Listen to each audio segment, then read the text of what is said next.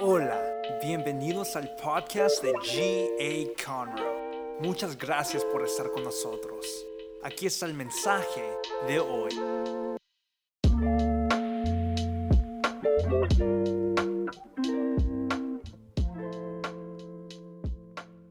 Buenos días, ahí donde están, ¿por qué no le dan un fuerte aplauso a nuestro Señor? Amén y amén. Hey, ¿dónde está? Se puede sentar, Eh, está en casa y quiero darle una bienvenida a todos ustedes que a lo mejor están aquí por primera vez. Ah, el culto de las once siempre es mi culto favorito porque ustedes son los que vienen con más energía y eso es lo que me gusta.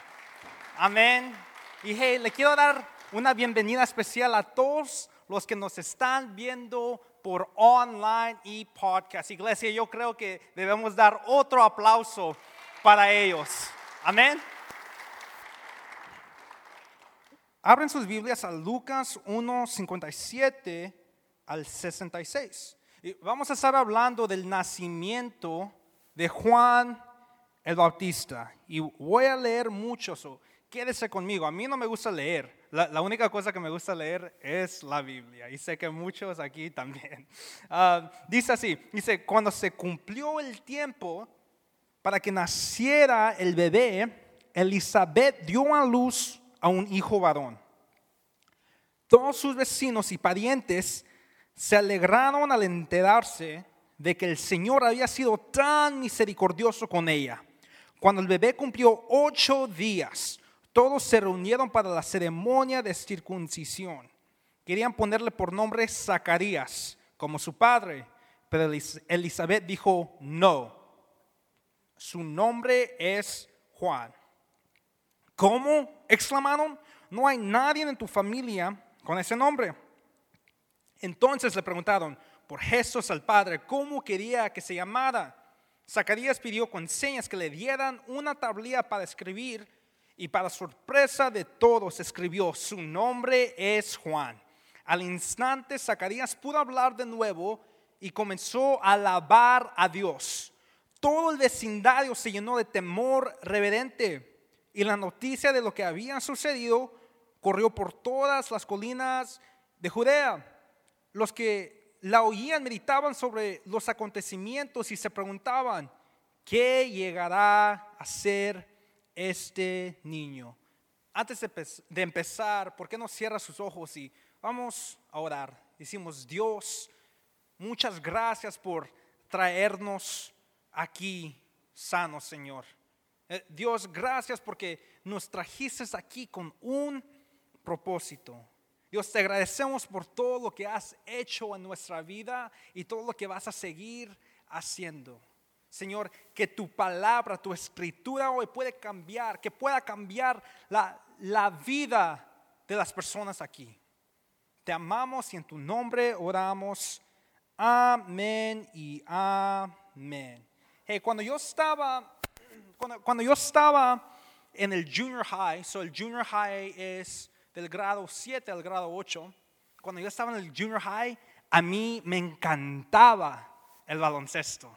Me encantaba tanto. Hey, no, no quiero levantarme el cuello, pero ah, no sé si se dice así. I don't want to brag. Pero muchos me han dicho a mí que yo soy el Michael Jordan latino.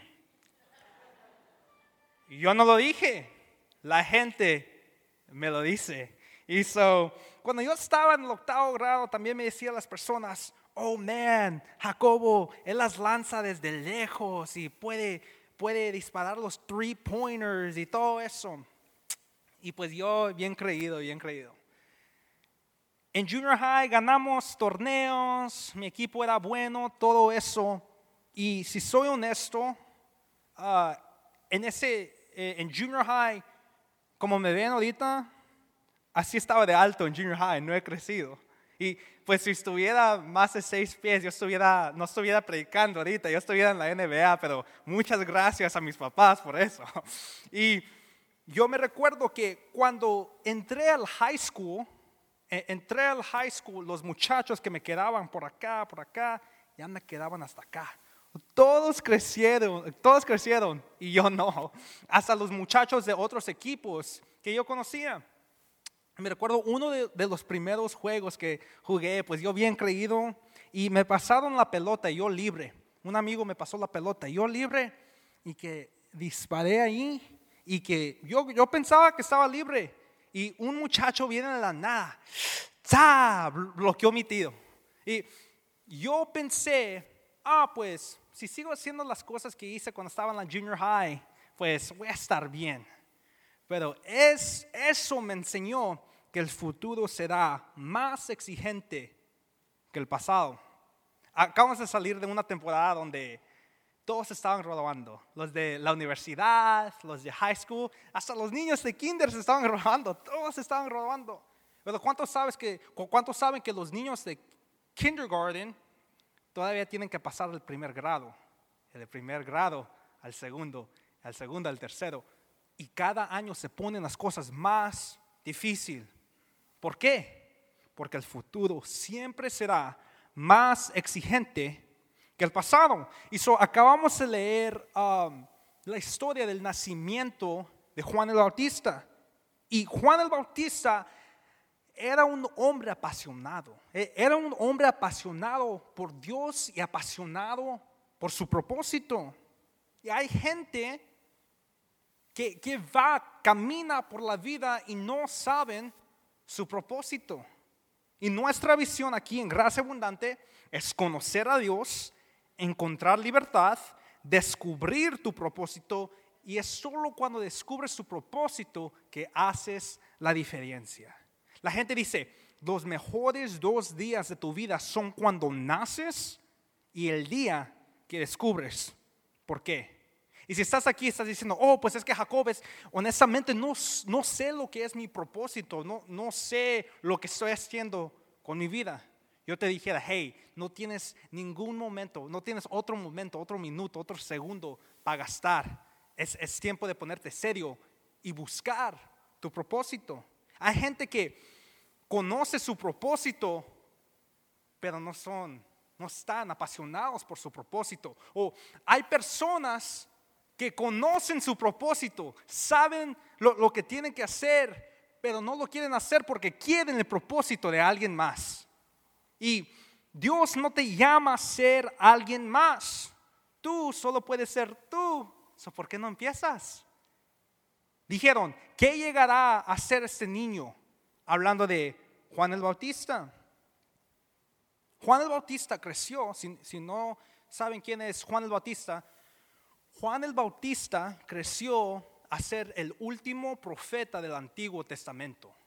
Y Juan el Bautista también era el primo de Jesús. imagínate qué chido sería que Jesús fuera tu primo. Eh, yo tengo un primo y cuando andamos en conversaciones, otra gente, yo ando, oh yeah, mi primo entrevistó a Marcos Witt. Y yo ahí, imagínate decir, oh yeah, mi, mi primo es el salvador del mundo. ¿Y saben ustedes lo que tuvo, o lo que dijo Jesús de Juan el Bautista? Lo, encontramos en Mateo 11:11. Dice, les digo la verdad, de todos los que han vivido, nadie es superior a Juan el Bautista. Y no sé ustedes, pero yo pienso que es un complemento muy grande viniendo del Salvador del mundo. Dice, de todos los que han vivido, nadie es superior a Juan el Bautista. Y Juan el Bautista llegó a ser alguien grande, Juan el Bautista agarró su nombre ah, por bautizar tantas personas en la agua. Y su misión era preparar el camino para Jesús. Su vida era un sacrificio para Dios. Y la gente creció a amar a Juan el Bautista. Pero había un hombre que lo odiaba tanto. Eh, su nombre era el rey Herodes. Lo odiaba tanto que le cortó la cabeza. Juan estaba caminando en su propósito y le cortaron la cabeza. Y antes de que se muriera Juan, vemos en Juan 3:30. Juan dijo así, Él debe tener cada vez más importancia y yo menos. Sé que a lo mejor le cortaron la cabeza a Juan, pero Juan estaba viviendo en su propósito. Y ustedes saben cómo encontró Juan su propósito. E, es cuando él dijo, hey, yo cada día debo ser menos y Cristo siempre tiene que ser más. Y no sé lo que sean tus pasiones. Hay unos aquí que les encanta el fútbol, el soccer, o hay unos que les encanta el shopping. No sé lo que te guste, no, no sé lo que te apasione, pero espero que arriba de tu lista de pasiones, que te apasiones más por Cristo y que te apasione más ser menos. Sé que se escucha raro, como que yo soy menos. No, somos menos porque Cristo siempre será más. Porque cuanto más grande se vuelve Jesús en tu vida, más claro se vuelve tu llamado. Y te quiero dar tres recordatorios Ah, de la vida de Juan el Bautista que yo pienso, no, que yo sé que necesitas aplicar en tu vida. Punto número uno, el milagro está en tu boca. Proverbios 18, 20 al 21 dice, las palabras sabias satisfacen igual que una buena comida. Está diciendo que las palabras sabias satisfacen igual que dos tacos de carne asada con tortilla de maíz de la palma, con cilantro y cebolla, y un limón y una coca al lado. Así satisfacen las palabras sabias. Las palabras acertadas traen satisfacción. Que la lengua puede traer vida o muerte. Los que hablan mucho cosecharán las consecuencias. Y me encanta el versículo 21 en inglés. Dice así, words kill, words give life. Las palabras matan, las palabras traen vida. They're either poison or fruit. Son veneno, son fruta. You choose. Tú eliges. Tú eliges cuáles palabras quieres decir. ¿Palabras negativas o palabras de fe? La lengua puede traer vida o muerte y tienes que tomar una decisión para dejar que tus palabras guíen tu vida. Porque no se puede hablar de derrota y esperar una victoria en tu vida. Así como no puedes estar hablando chismes con tus amigos y esperar tener amigos de confianza. Callados aquí. No, está jugando. Dice Joel 3:10, que diga el cobarde, soy un valiente. Y cuando yo leí eso dije, doesn't make sense, no, lo entiendo. He escuchado a la gente, eres cobarde. Imagínate si ese cobarde, el, cobarde dijera, oh no, yo soy valiente, brother. No. Eh, porque vemos, el cobarde es un cobarde, el valiente es un valiente. Pero cuando yo estaba leyendo eso, lo estaba leyendo en lo natural. Pero nosotros tenemos que aprender cómo ver las cosas, cómo hablar las cosas que no vemos en lo sobrenatural. Es tiempo de aprender cómo hablar palabras de fe. Hay gente que dice que nosotros hablamos durante la semana, hablamos tanto que puede llenar un libro de 500 páginas. hay unos que no se callan, pueden, pueden escribir un libro de mil páginas y no se callan. Pero déjame preguntarte esto. ¿Qué libro estás escribiendo tú? ¿Qué libro eh, escribiste la semana pasada?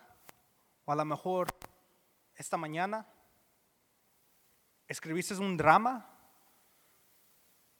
A lo mejor escribiste una mentira. ¿Qué libro estás escribiendo? Y si vas a seguir a Jesús, tienes que empezar con darle tus palabras. Lucas 1, 18 al 20 dice, Zacarías le dijo al ángel, ¿cómo puedo estar seguro de que ocurra esto? Ya soy muy viejo. Y todos los esposos aquí, pónganme atención, que Zacarías era un buen esposo. ¿Ok? Pueden aprender algo de este próximo versículo. Dice, ya soy muy viejo y mi esposa también es de edad avanzada, que Zacarías nos está diciendo, hey, nunca le digas a tu esposa que es vieja. Zacarías era un esposo muy bueno y sigue diciendo, entonces el ángel dijo, yo soy Gabriel, estoy en la presencia misma de Dios. Fue Él que me envió a darte esta buena noticia. Pero ahora, como no creíste lo que te dije, te quedarás mudo sin poder hablar hasta que nazca el niño. Te aseguro que mis palabras se cumplirán a su debido tiempo. So, Zacarías y Elizabeth, ellos estaban orando por un niño. Y Dios vio, pues, esos son candidatos increíbles, hasta nuestros hijos pueden ser primos. Juan puede preparar el camino para mi hijo Jesús. Y cuando el ángel llegó, vio la actitud de Zacarías. ¿Y qué hizo? Decidió cerrarle la boca. Y a lo mejor estás, pues ¿por qué le cerró la boca? Yo pienso que el Señor sabía, si te, si, si te dejo seguir hablando, vas a buscar razones para convencerte fuera del milagro. Y si estoy siendo honesto, si tú no tienes la fuerza para hablar palabras de fe, por favor, haznos todo el favor. Shh. Be quiet. Cállate. Si, si tú no tienes la fuerza para hablar palabras de fe, es mejor decir nada, porque nunca llegarás a ser lo que Dios quiere que seas si sigues hablando derrotas sobre tu vida. Y yo no estoy casado, todavía no, ojalá un día. Amén. Aleluya. Oren conmigo, por favor. Yo no soy casado, pero sé que si sigues hablando palabras ah, negativas sobre tu matrimonio, tu matrimonio no va a poder sobrevivir. Y es la misma cosa, le quiero hablar a los papás.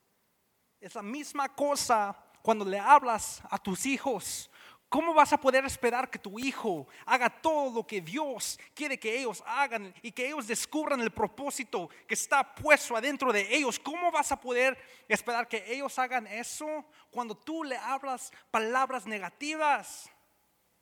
Eres un flojo, eres como tu papá, la la la la la la la la la la. Habla palabras de fe, palabras de ánimo sobre la vida de los hijos. Y ahora le quiero hablar a los hijos, ¿ok? Porque sé que siempre, siempre les, andamos hablando a los papás. Eh, I'm sorry. ¿Me, ¿Me, dan permiso hablarle a sus hijos? Amén. Tus papás también son humanos. E, estaba teniendo una conversación con unos estudiantes que cada semana aquí en nuestro cuarto de multiuso, cada miércoles, si tienes a un estudiante, creo que las edades son de 11 o 12 a 18 a las 7.45. Y estábamos teniendo conversaciones en un círculo de cómo podemos ser hijos mejores. Y eso no les voy a decir cuál estudiante me estaban diciendo qué hacer mejor o quién, quién dijo lo que voy a compartir. Pero uno de ellos me dijo, oh, pues debo poner la atención y hacer lo que mis papás me están mandando a hacer. Y le dije, le pregunté, ¿Qué te están mandando a hacer? Oh, pues limpiar la casa cuando se van al trabajo y sacar el pollo del congelador. Dije, ¿qué haces cuando, o qué hace ella cuando regresa?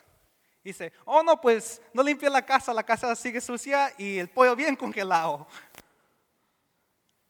Dije, ¿yo también me enojaría? ¿En serio?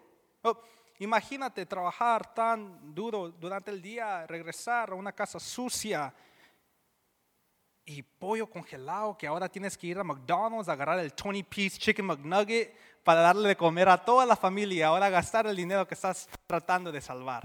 Yo también me enojaría y es tiempo de que ustedes también empiecen a hablar palabras de fe sobre sus papás. Amén. Porque hay muchos estudiantes que he oído, oh, es que mis papás no me entienden y mi papá esto. Tú tampoco te entiendes a ti mismo. ¿Cómo vas a poder esperar que tu papá también te entienda? Es, es tiempo de que las familias se puedan sentar y decir, hey, ¿cómo estuvo tu día? Y que digas algo más que, good. It's all right. No, habla con tus papás. Y si sigues hablando palabras de muerte, no esperes que las cosas cambien. Keys, you can go ahead and come up. En Lucas 1, 59 al, 60, al 64 dice, querían ponerle por nombre Zacarías como su padre. Pero Elizabeth dijo, no, su nombre es Juan. ¿Cómo? Exclamaron, no hay nadie en tu familia con ese nombre. Entonces le preguntaron por Jesús al Padre cómo quería que se llamara. Y Zacarías pidió con señas que le dieran una tablilla para escribir. Y para sorpresa de todos, escribió, su nombre es Juan. Al instante Zacarías pudo hablar de nuevo y comenzó a alabar a Dios. Y aquí vemos que al instante Zacarías pudo hablar porque era la primera vez que se alineó con el propósito de Dios. Punto número dos es crecimiento lento. Punto número dos es crecimiento lento. Y como bebé, todos decían, ¿qué llegará a ser este niño? Y Juan no creció a ser el hombre apasionado por su propósito y por Dios el próximo día. El próximo día todavía era baby, era bebé. Y antes de que Juan entró al ministerio, él estaba buscando más y más de Dios en el desierto. Lucas 1.80 dice, Juan creció y se fortaleció en espíritu y vivió en el desierto hasta que comenzó su ministerio público a Israel. Y eso nos está diciendo que antes de que Él fue público, Él se fue a buscar a Dios en privado. La misma cosa que nosotros tenemos que hacer. El crecimiento es lento cuando trabajas en privado. Pero si quieres crecer, debes elegir crecer lentamente.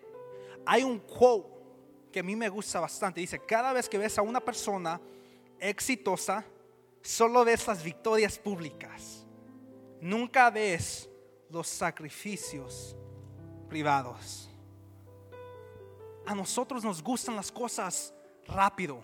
A nosotros nos gustan las cosas fast, fast. Dice mi mamá, estilo microwave.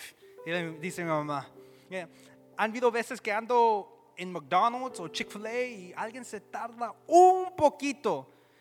Y andan, es fast food, no es comida de espacia. O he estado en el carro con personas que dicen, no hombre, si fueran puros latinos allá, ya se, ya se estuviera moviendo la línea.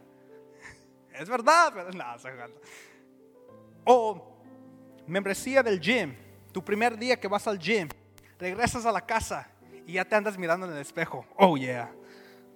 Oh, man. Ya estoy viendo los resultados. ¿Qué creen? Te estás mintiendo. You're lying.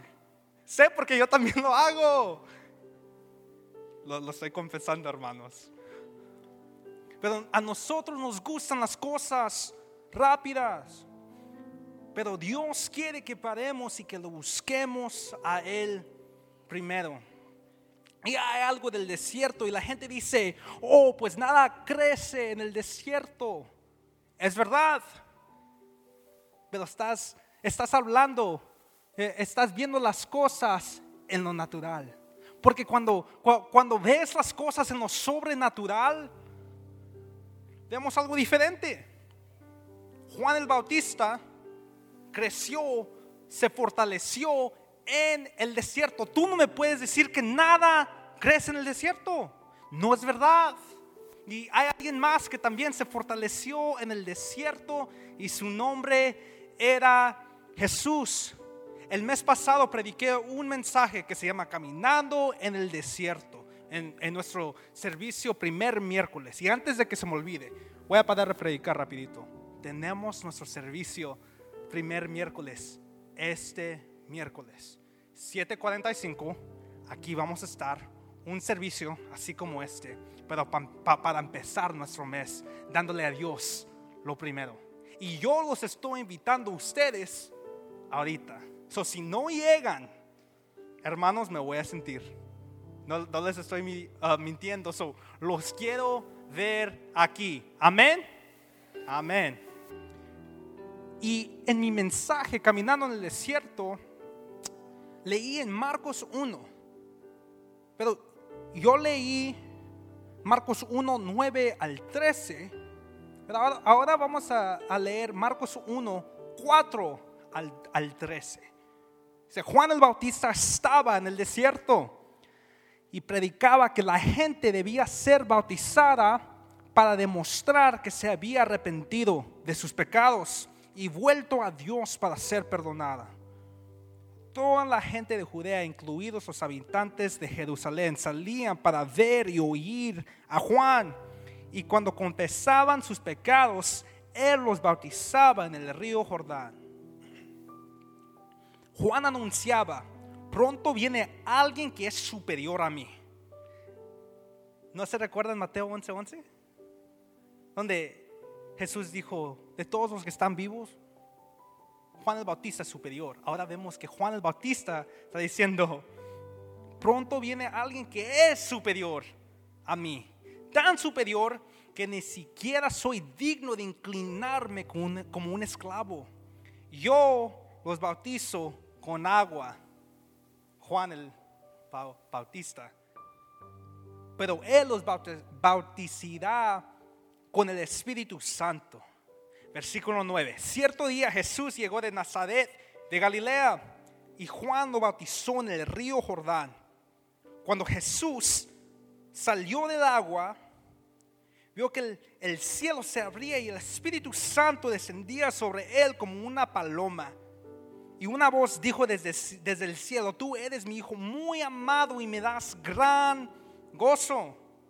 Luego el Espíritu lo impulsó a ir al desierto, donde Jesús fue tentado por Satanás durante 40 días.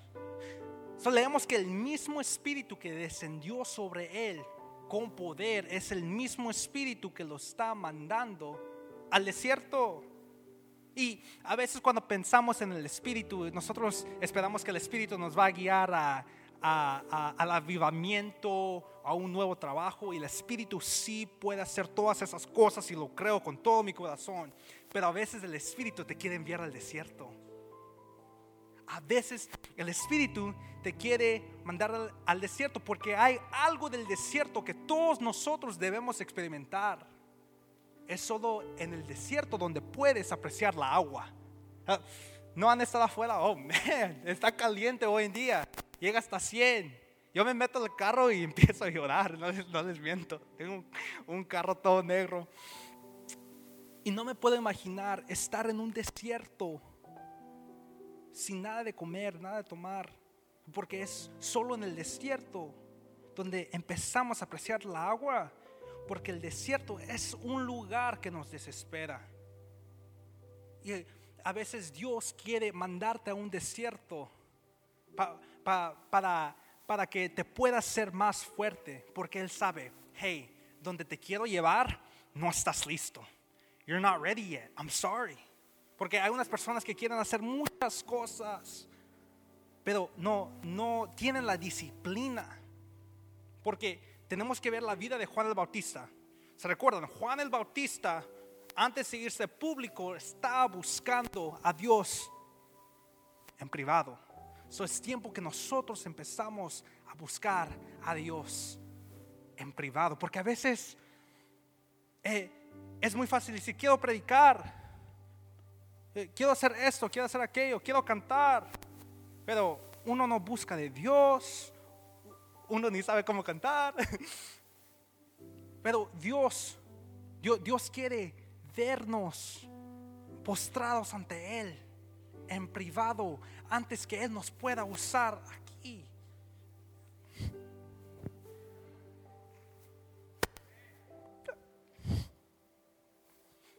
Ahorita que estoy hablando, me vienen recordatorios ahorita.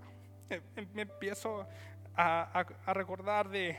eh, hay, han habido muchas personas que me han estado felicitando, hey, fe- felicidades por graduarte de la escuela, todo esto, hey, he visto que estás cantando, estás predicando y todo.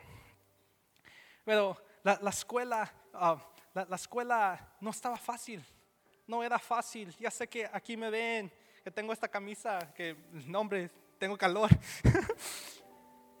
y se ve, oh, era fácil. No. Yo cuando me fui a la escuela lloraba.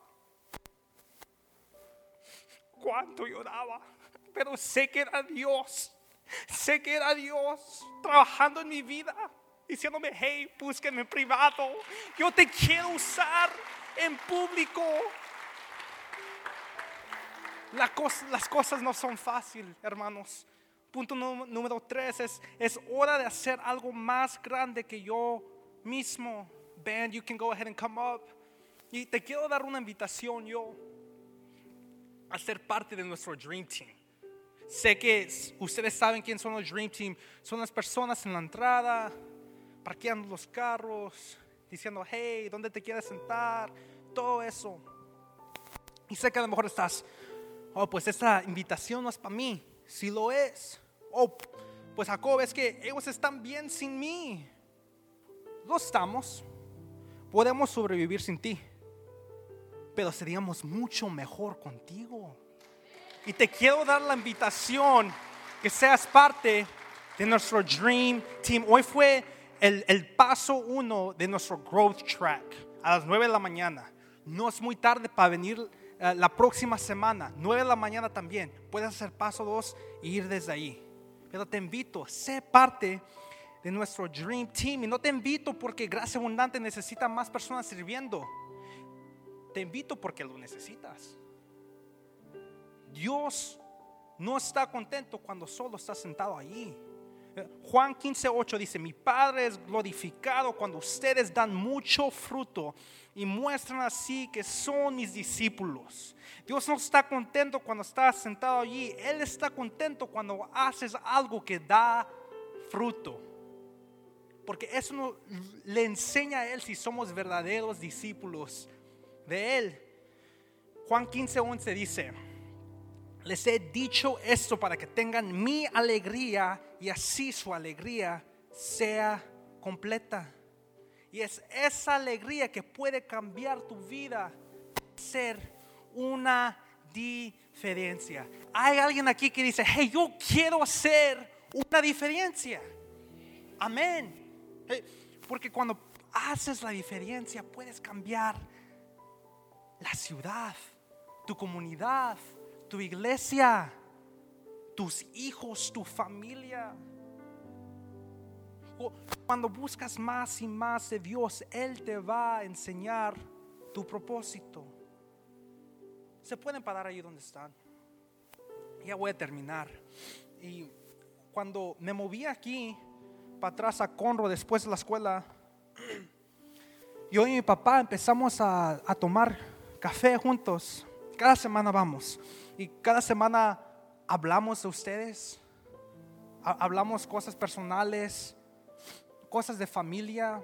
Y para ir a tomar el café, cuando estás manejando tienes que voltearte al- a la izquierda o tienes que meterte en otro carril y tienes que esperar por la luz. Y yo, yo he ido suficiente veces para saber, ok, si hay cinco o seis carros aquí, la podemos hacer si todos van.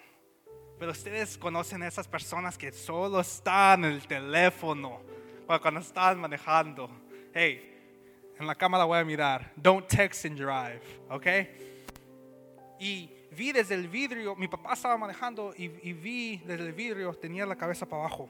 No sé si estaba texteando, no sé si estaba en, en- en Instagram, Facebook, las aplicaciones del diablo. No, estoy jugando. y so, yo, mi papá es, ah, maneja mejor que yo y también es mejor cristiano que yo. Porque yo lo hubiera estado pitando. Bip, bip, bip, bip. Vámonos, vámonos. Su pastor es bueno. Eh, él solo le hizo. Así como, hey, levanta la cabeza. Y todos los carros fueron. Y pues ese carro le dio, pero ya cuando le dio la luz, se puso rojo. Y yo pienso en ese momento, yo pienso, así se siente a veces ser un líder aquí en la iglesia. Y, hey, les acabo de decir del destino que Dios tiene para ustedes, el propósito que Dios tiene para ustedes. Y muchos de ustedes nomás andan con la cabeza para abajo. No están poniendo atención. Y cuando miran hacia arriba, la luz está roja. Está roja, pero yo estoy aquí para decirte, pon atención. Dios, Dios quiere usarte, pero tú eliges si quieres que Dios te use. Tú, eliges. Y ahí donde están, quiero, quiero orar por ustedes, con todos los ojos cerrados aquí. Sé que, sé que el Señor, si, si ese mensaje te está hablando, sé que el Señor ya te está hablando. Y, y sé que tú sabes lo que necesitas hacer diferente. So, si tú estás allí y tú dices, oh man, eh, necesito realinear mi vida con el propósito que Dios tiene para mí, o si tú eres nuevo aquí y tú dices, hey, le quiero dar una oportunidad que Jesús venga y entre en mi corazón. Con todos los ojos cerrados, a la cuenta de tres, solo levanta tu mano. Una, dos y tres. Con todos los ojos cerrados. Y veo varias manos y quiero orar por ustedes muy rapidito. So, allí donde está con palabras similares, puedo orar conmigo. Decimos, Dios, muchas gracias porque tú ves estos corazones. Tú, tú ves las manos de esos valientes aquí en la casa, Señor. Dios, te agradecemos porque en un momento de fe somos perdonados. Gracias por mandar a tu Hijo a morir a la cruz por nosotros. Queremos alinear nuestra vida con tu propósito, el propósito que tienes para nosotros, Señor. Dios, eres tan bueno, entra a nuestros corazones, Señor, y límpianos. Te agradecemos, Dios. Y en tu nombre oramos. Amén y amén. Ahí donde están, ¿por qué no le dan un fuerte aplauso al Señor? Muchas gracias por escuchar. Para escuchar más de estos mensajes, asegúrate de seguirnos. Y si te gustó lo que recibiste, comparte este mensaje con uno de tus amigos. Para conectarte con nosotros, síguenos en Instagram at GA Te amamos y sabemos que lo mejor está por venir.